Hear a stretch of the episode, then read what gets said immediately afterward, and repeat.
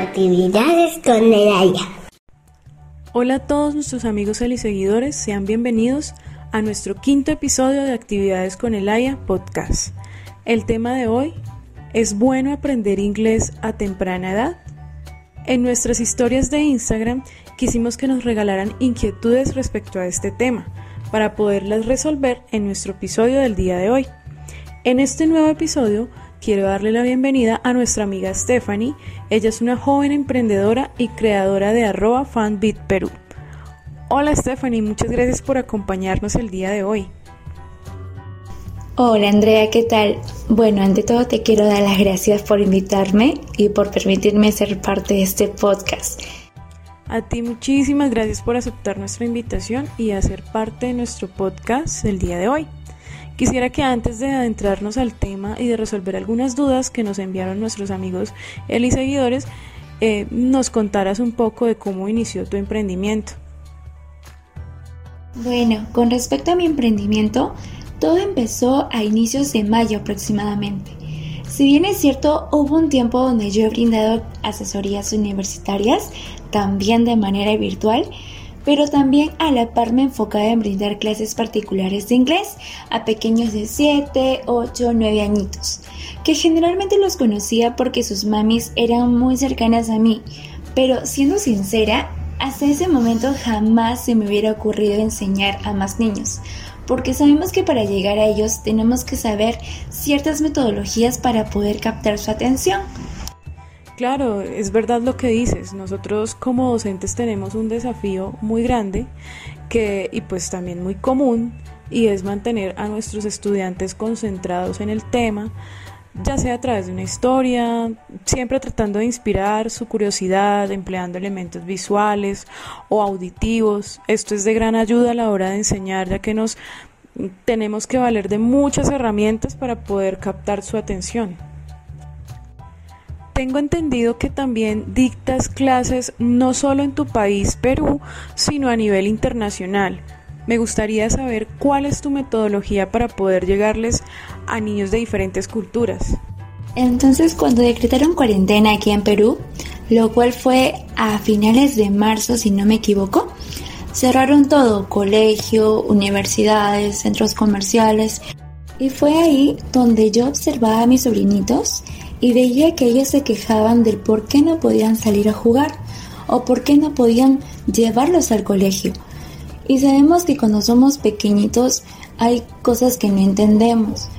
Y bueno, ahí fue donde me puse a investigar y encontraba artículos que decían que los cierres de los colegios habían privado aproximadamente a 40 millones de niños, que esto perjudicaba su formación.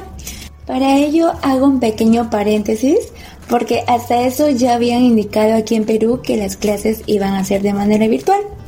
Entonces una mami me pidió que por favor hablara con su pequeña porque no le gustaban las clases virtuales. Entonces yo logré hablar con ella. Esta pequeña era una de mis alumnas, como lo comenté en un inicio, de las clases particulares que yo brindaba. Entonces su mamá se quedó contenta porque llegué a conversar con ella y me pidió que por favor le brindara clases de inglés también. Y yo le dije, ya está bien, yo encantada. Y le comenté que no era necesario el pago, que yo encantada hacerlo de esta manera, virtual. Entonces ahí fue donde inició esa chispa que encendió todo lo que yo estaba planeando hacer. Comencé a buscar todos los recursos necesarios para empezar las clases de inglés. Empezar con libros, audios, eh, juegos interactivos. Entonces apliqué a San Google, que todos lo llaman, para hacer mi propio flyer. Yo era todo, yo era la fotógrafa, yo era la diseñadora, yo era todo de mi empresa.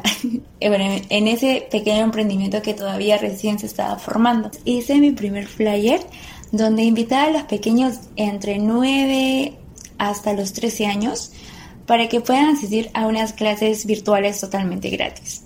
Obviamente las clases eran en inglés y bueno, yo estaba súper nerviosa porque sabemos que hay pequeños que son muy sinceros y ellos te dicen de frente si es que les gusta o si es que no. Recuerdo que en esa clase eh, conocí a nuevos pequeñitos y, había personas que ya, ya habían llevado clases conmigo.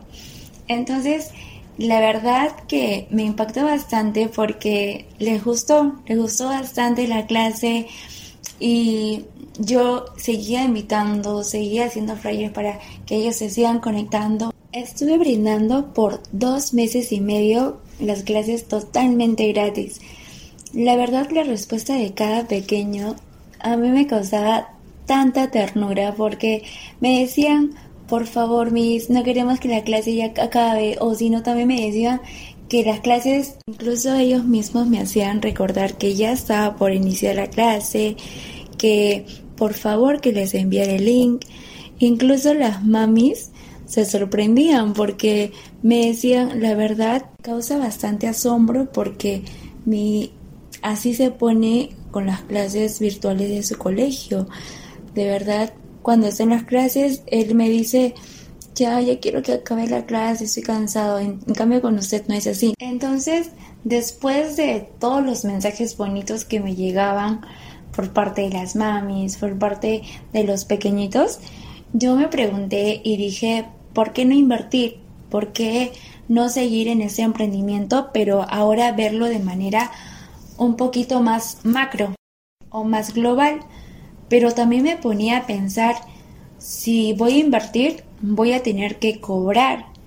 Y dije, wow, ahora seguro ya no voy a tener alumnos, seguro este Em, voy a cobrar y, quizás me dicen que no porque están en otros gastos quizás. Y bueno, dije, voy a arriesgarme que sea lo que Dios quiera. Comencé a investigar, comencé a buscar más o menos referencias de cuánto podría cobrar en base a lo que yo estaba brindando. Y fue así donde saqué más o menos un porcentaje para también dividir los gastos tanto de la plataforma porque también ahorita estoy en proyección de crear una nueva plataforma virtual muy aparte del Zoom para que cada alumno pueda ingresar con su usuario y contraseña y así podemos hacer un seguimiento mucho más más versátil, mucho más eh, interactivo se podría decir. Y bueno, había llegado el momento de anunciar de que las clases ya no iban a ser gratuitas, sino ahora tendrían un costo. Pero por otro lado también yo estaba súper nerviosa y me ponía a pensar, quizás ya no voy a tener alumnos porque las mamis me van a decir que quizás tengan otros gastos y, y bueno, eso, eso era mi temor. Pero bueno, gracias a Dios, la verdad cuando yo había anunciado de que las clases ahora tendrían un costo porque ahora voy a invertir en lo que es la plataforma Zoom, en, lo que es los materiales para interactuar con los pequeñitos, eh, hubo respuestas de mamis que me decían, mire, mis, lo voy a pensar, eh, otras que me decían, lo voy a confirmar después. Yo en ese momento me puse a pensar y dije, acabo, ya no voy a tener clases, pero bueno, ya de una u otra manera, este, estos meses que he tenido clases con los pequeñitos me sirvió bastante, me ayudó bastante a poder desenvolverme también. Y luego, al día siguiente, si no me equivoco, recibí varios mensajes que me decían que sí la iban a escribir. Y así comenzó así comenzó todo. Eh, gracias, de verdad siempre voy a agradecer a, Dios porque no pensé llegar hasta aquí.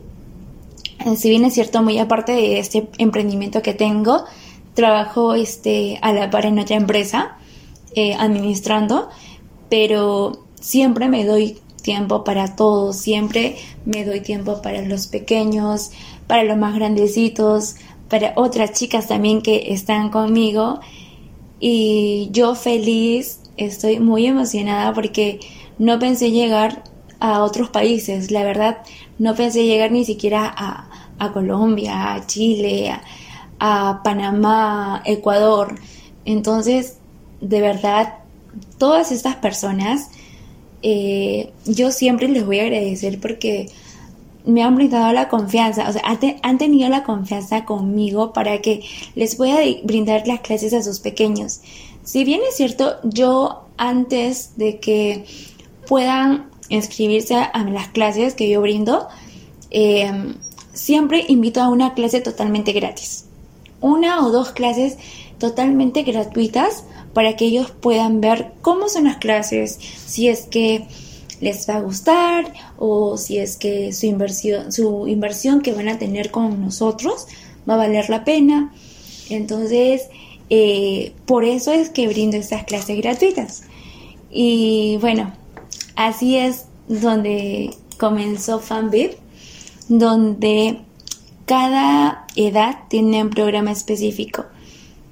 Y bueno, Andrea, para terminar de cómo inició FanBib, Mencionarte también que en nuestro programa tomamos como referencia al marco común europeo para asegurar de esta manera la enseñanza y aprendizaje de todos nuestros pequeñitos.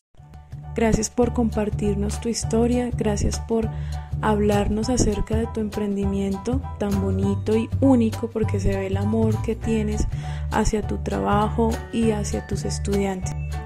Bueno amigos, hasta aquí nuestra primera parte de nuestro episodio del día de hoy. Esperamos que nos dejen más preguntas para poderlas contestar con nuestra invitada en nuestra segunda parte de actividades con el AYA podcast.